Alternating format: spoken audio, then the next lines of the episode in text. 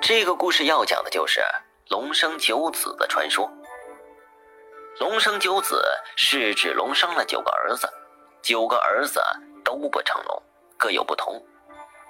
所谓龙生九子，并非是龙恰好生了九子。中国的传统文化中，以九来表示极多，有至高无上的地位。九是个虚数，也是贵数，所以用来描述龙子。龙有九子这个说法由来已久，但是究竟是哪九种动物，一直没有说法。直到明朝的时候，才出现了各种的说法。龙生九子之一，囚牛。囚牛是龙生九子中的老大，平生爱好音乐，他常常蹲在琴头上欣赏弹拨弦拉的音乐，因此琴头上便刻上了他的遗像。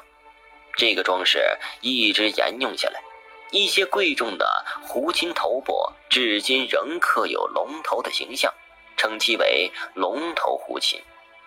龙生九子之二，牙字。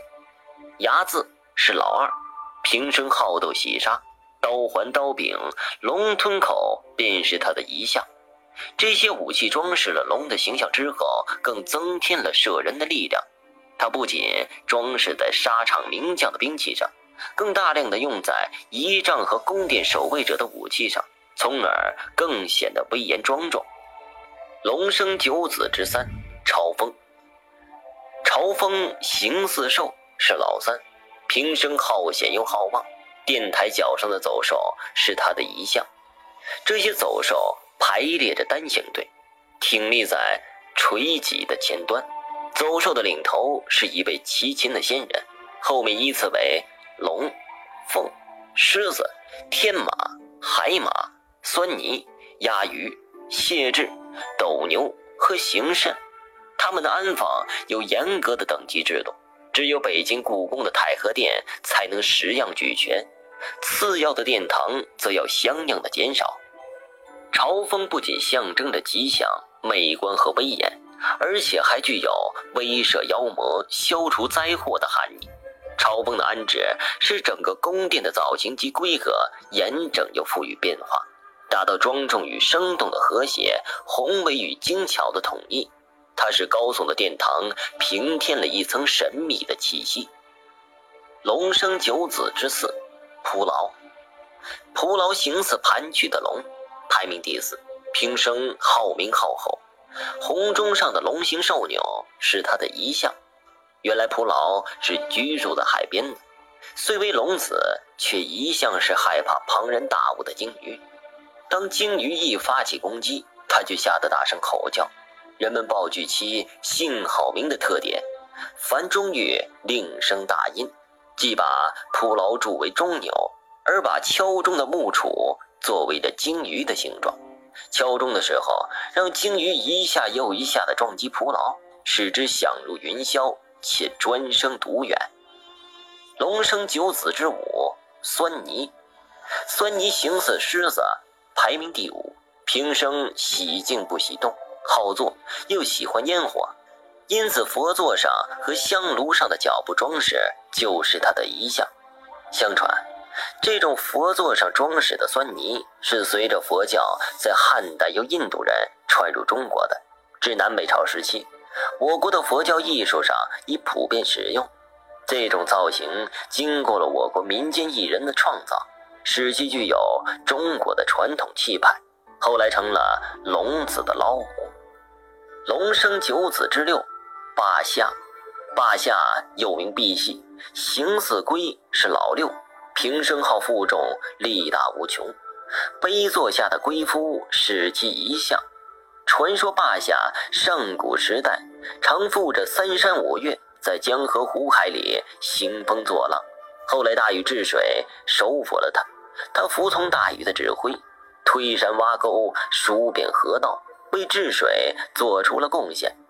洪水制服了以后，大禹担心霸下又到处的撒野，便搬来顶天立地的特大石碑，上面刻上坝下治水的功绩，叫坝下驮着。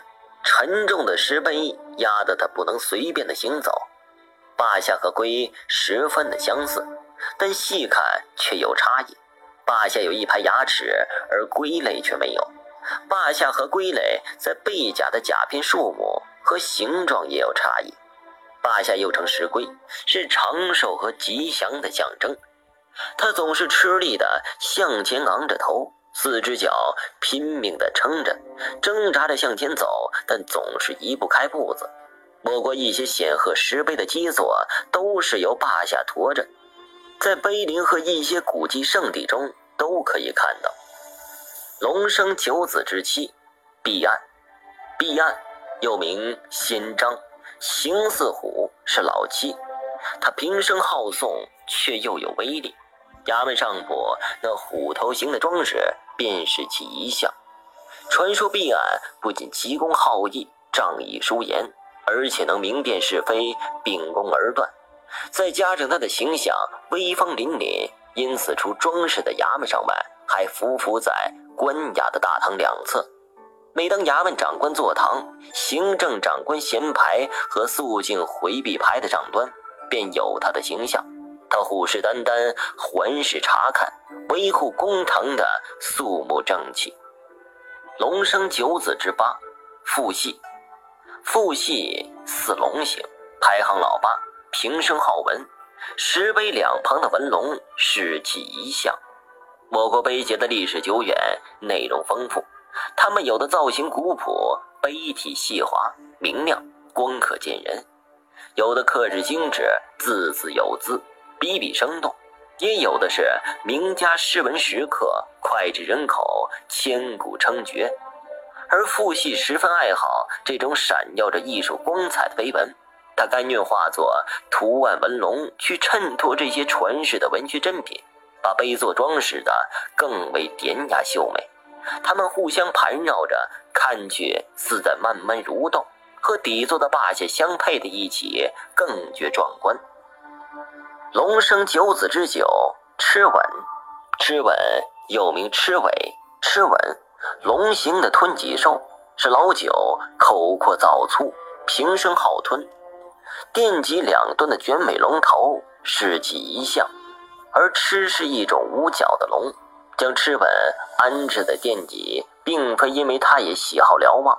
螭吻属性为水，能灭火消灾，便作为镇宅之物安置在房顶。